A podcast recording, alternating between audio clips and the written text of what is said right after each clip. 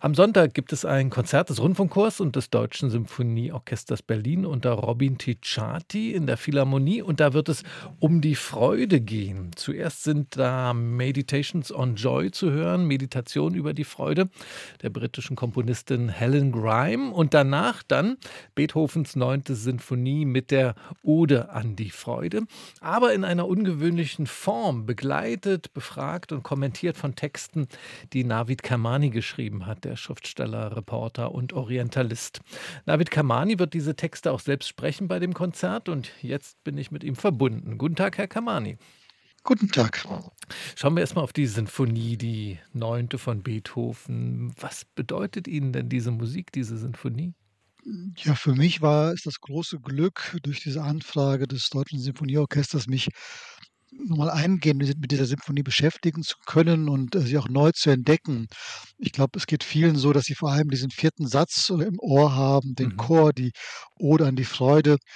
Und mir ging es jedenfalls so, dass ich eigentlich die ersten drei Sätze oder dreieinhalb Sätze, muss man ja sagen, eigentlich fast immer so überhört habe oder nicht so genau drauf geachtet habe. Aber erst aus dem Zusammenhang mit dieser Gesamtkomposition ergibt sich ja diese diese Ode an die Freude am Schluss, wie so eine Art Verzweiflungsschrei. Und das war schon auch für mich jedenfalls als Hörer eine, eine Entdeckung.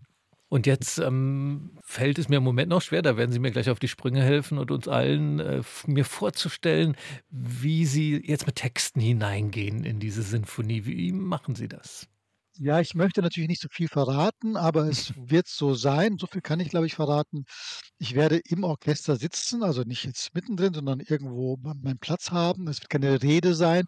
Ich werde nichts erklären, man wird nicht erfahren, wann Beethoven das warum geschrieben hat, sondern ich ähm, ich ich reagiere mit äh, aus meinem Werk heraus auf diese Symphonie. Mir war sehr schnell klar, also die einzige Art und Weise, wenn ich überhaupt das stehe, ist mit meiner eigenen, also es ist mit der Literatur, also mit literarischen Texten, mit einer Form, mit einer und ähm, da hat sich nach langem Ringen und Diskussion natürlich auch mit dem Orchester, mit dem Dirigenten, hat sich sowas ergeben und wir haben uns tatsächlich entschieden, dass ich auch zwischen den Sätzen spreche, diese Brüchigkeit sozusagen wirklich in das Werk hineingehe, damit sich der, dieser Dialog zwischen den Zeiten, zwischen den Genres Musik, Literatur, dass das ernst genommen wird. Ähm, Sie wollen nicht zu viel verraten, sagen Sie.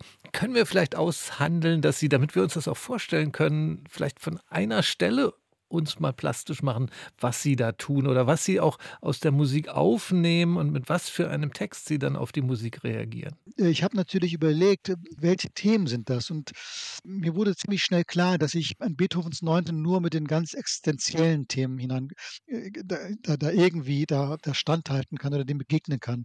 Also, dass da nichts Privates ist, nicht aus meiner eigenen aus privaten Nöten, sondern es ist eben auch eine Symphonie, da muss man vielleicht auch pathetisch so einen Begriff wie Menschheit nennen, also wo es um die ganze Welt geht. Und Beethoven hat diese Symphonie in zweierlei Depressionen geschrieben, seiner eigenen persönlichen, es war eine extrem schwere Zeit, mit seiner Taubheit, unter der er fürchterlich gelitten hat, das kann man sich vorstellen als Komponist. Dadurch ist er herausgebrochen aus der Gesellschaft. Er war ja ein sehr geselliger Mensch und plötzlich ging das nicht mehr. Er hat trank viel zu viel, er war ein bisschen verwahrlost sogar. Und zugleich war er politisch in einer tiefen Resignation und eines Pessimismus. Es war eine Zeit des Krieges. Es war eine Zeit der enttäuschten Hoffnung nach der Französischen Revolution, der Aufklärung. Und diese Hoffnung des vierten Satzes, das war, und das kann man ja auch biografisch belegen anhand seiner Briefe, das war eigentlich eine Verzweiflungshoffnung. Und wenn man sieht, wie Beethoven auch das Schillersche Gedicht benutzt hat, ausgewählt hat, dann wird schnell klar, dass er diese Hoffnung eigentlich in dieser Welt gar nicht mehr hatte, sondern sie ins Metaphysische legt. Jetzt darauf reagieren in unserer Welt voller Kriege, wo die Kriege ja nicht erst auch schon mittlerweile, wenn sie 20, 30 Jahre immer näher an Europa heranrücken. Jetzt unmittelbar in der Nähe von Berlin äh, verläuft die äh, Front in der Mitte Europas in der Ukraine, jetzt in Israel das Massaker der, der Hamas, der Krieg in Gaza. Also mir jedenfalls ist es unmöglich, da so naiv Freudeträllern, Freude schöner Götterfunken zu singen oder zu denken auch nur. Das muss man schon ernst nehmen. Die Zeit Beethovens und auch die Dramatik und die Traurigkeit auch und die, die Gewalt der, der ersten drei Sätze, die ja in dieser Symphonie, die ja organisch auch zur Symphonie gehören.